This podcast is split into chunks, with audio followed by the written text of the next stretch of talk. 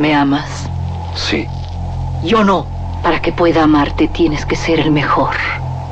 En este desierto viven los cuatro maestros del revólver.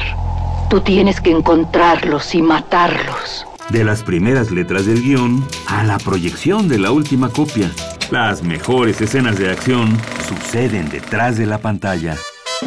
Porque ahí donde ves yo antes era rico de a madre. ¿A poco? No más que, hijo, no veas que me gasté la feria. Una parte, la neta, me la gasté parrandas, desmadre, viejas, pedo. ¿Y la otra parte? No, es así, me la gasté a lo pen... Radio UNAM y la Academia Mexicana de Artes y Ciencias Cinematográficas presentan Toma 46. El cine en voz de sus creadores. Trayectoria Ina Payán. La productora Ina Payán estudió comunicación en la Universidad Autónoma Metropolitana. Fue directora del área de cine en Argos Comunicación, donde produjo La Habitación Azul, La hija del caníbal, Vivir Mata, Crónica de un desayuno y Ladies Night. También ha trabajado en los largometrajes independientes Hidalgo, La historia jamás contada y La jaula de oro, proyecto ganador del Ariel por Mejor Película y nominada al Premio Goya 2014 en la misma categoría. Hoy, Ina nos platica más sobre su carrera cinematográfica. La entrevista corre a cargo de Adriana Castillo, secretaria técnica de la Academia Mexicana de Artes y Ciencias Cinematográficas.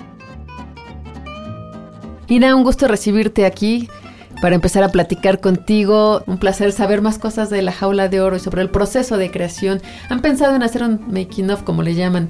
¿Un qué sucedió durante el proceso de creación de la jaula de oro? ¿Sabes qué pasa? Que no lo pensamos en su momento y ya se nos fue, ¿no? O sea, ya no hicimos el making durante...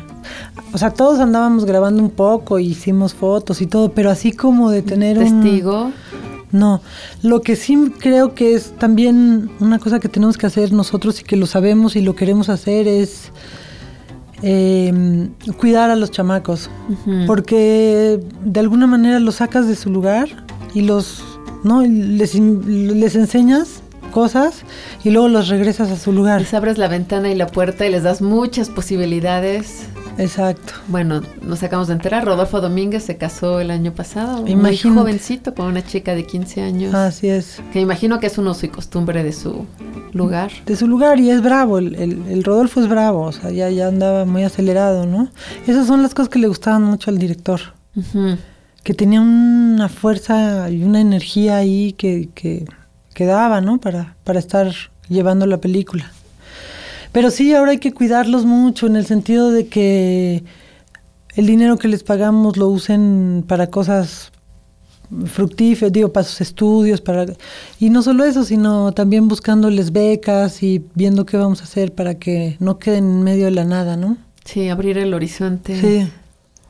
De estos tres chicos. Así es. Bueno, ella está estudiando danza y teatro en Guatemala. Va muy bien, ella es muy cuidadosa. Y lo que es muy bonito de, de, Brandon es que sí, él hizo mucha, se hizo muy cercano a mi socio, a Luis Salinas, que además hizo, él estuvo, hizo un trabajo impresionante en la película, o sea, trabajó como los grandes. Y entonces cuando le preguntas después a, Brandon, ¿y qué quiere ser de grande? Y decía, yo quiero ser como Luis. Mm. Entonces, de alguna manera algo, algo dejas, ¿no? Y está muy bonito también que el, que él quiera ser ahora productor, ¿no? Que él quiera crecer. Que él quiera crecer y que eso le va a hacer terminar la escuela, porque no tenía ni la primaria hecha. Y está, ¿tiene ahora que 16? Tiene ya 18, ¿eh? 18 años. Ya, cuando viajamos eran menores de edad, ahora ya son mayores de edad. Pues sí, sin duda ha sido estos tres personajes huellas entrañables para todos los espectadores. Eh, y los niños estuvieron preciosos, ¿no? Ahí en, en la ceremonia. Brandon agradeciendo a su madre el premio. La madre no pudo venir a la ceremonia. ¿Sabes qué pasó esa vez? Que la mamá la acaban de asaltar y le habían golpeado las piernas y no podía caminar. La mamá vende fruta en un puesto de la calle.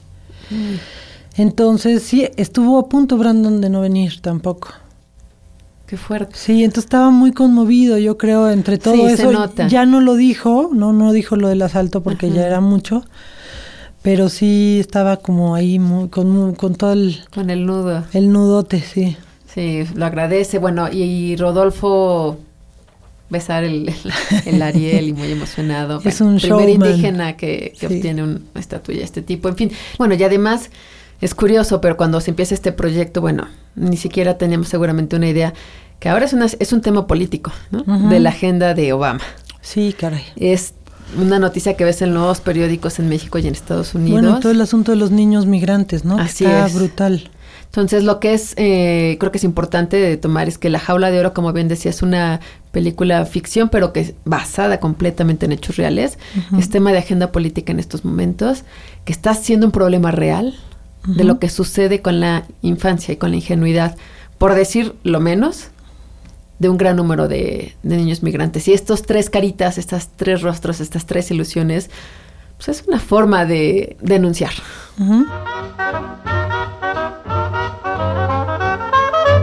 Estás escuchando Toma 46.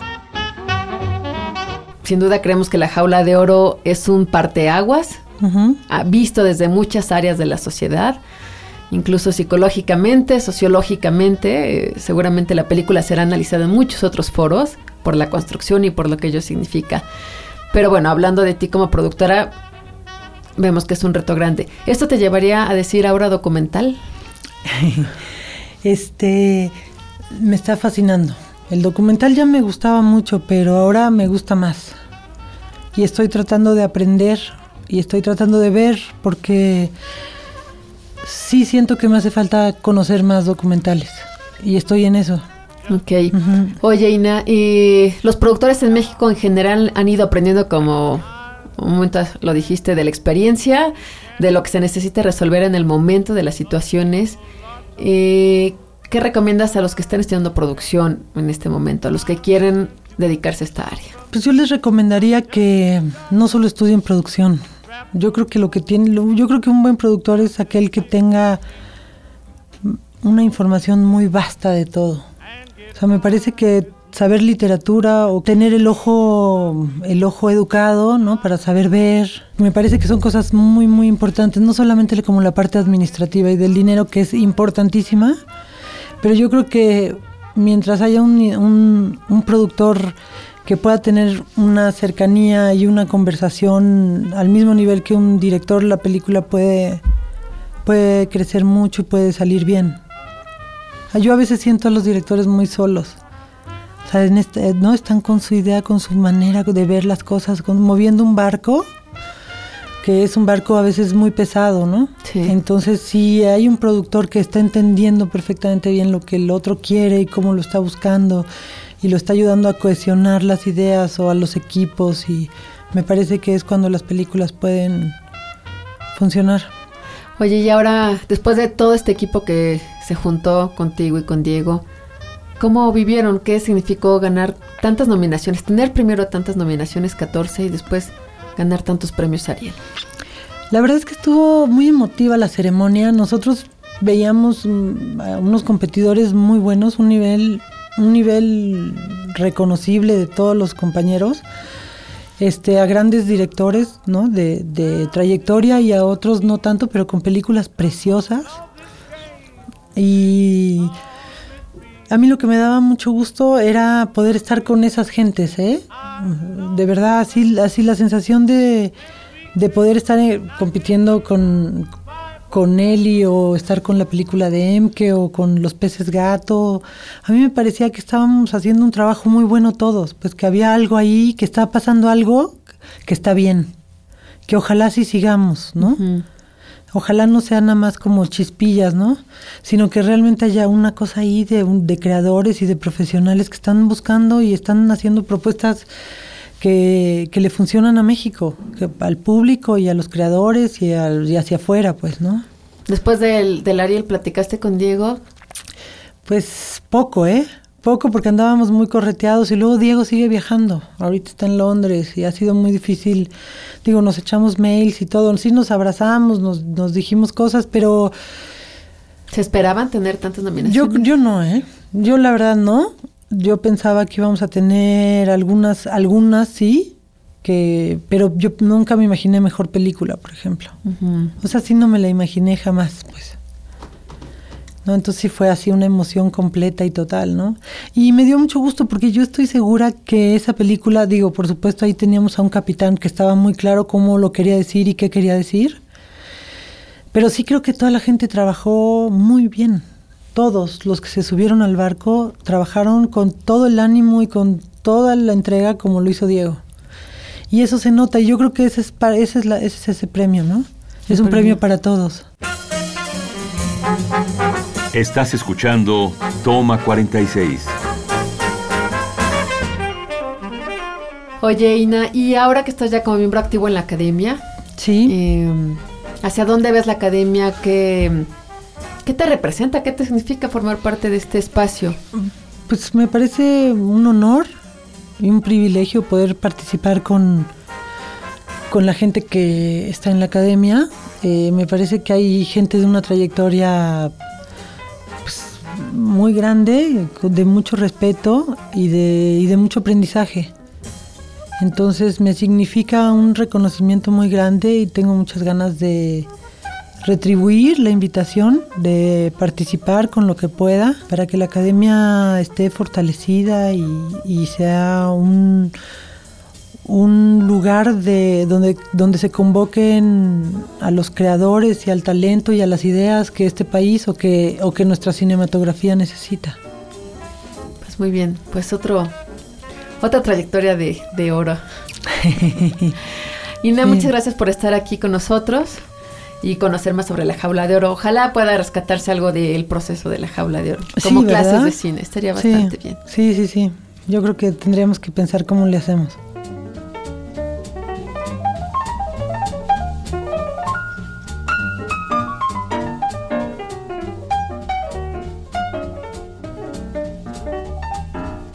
En este programa platicamos con la productora Ina Payán sobre su trayectoria en el cine.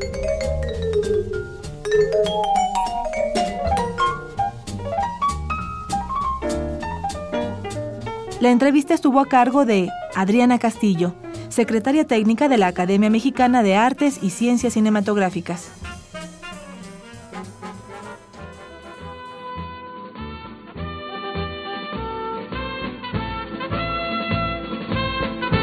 Acabas de escuchar Toma 46, una producción de Radio UNAM y la Academia Mexicana de Artes y Ciencias Cinematográficas.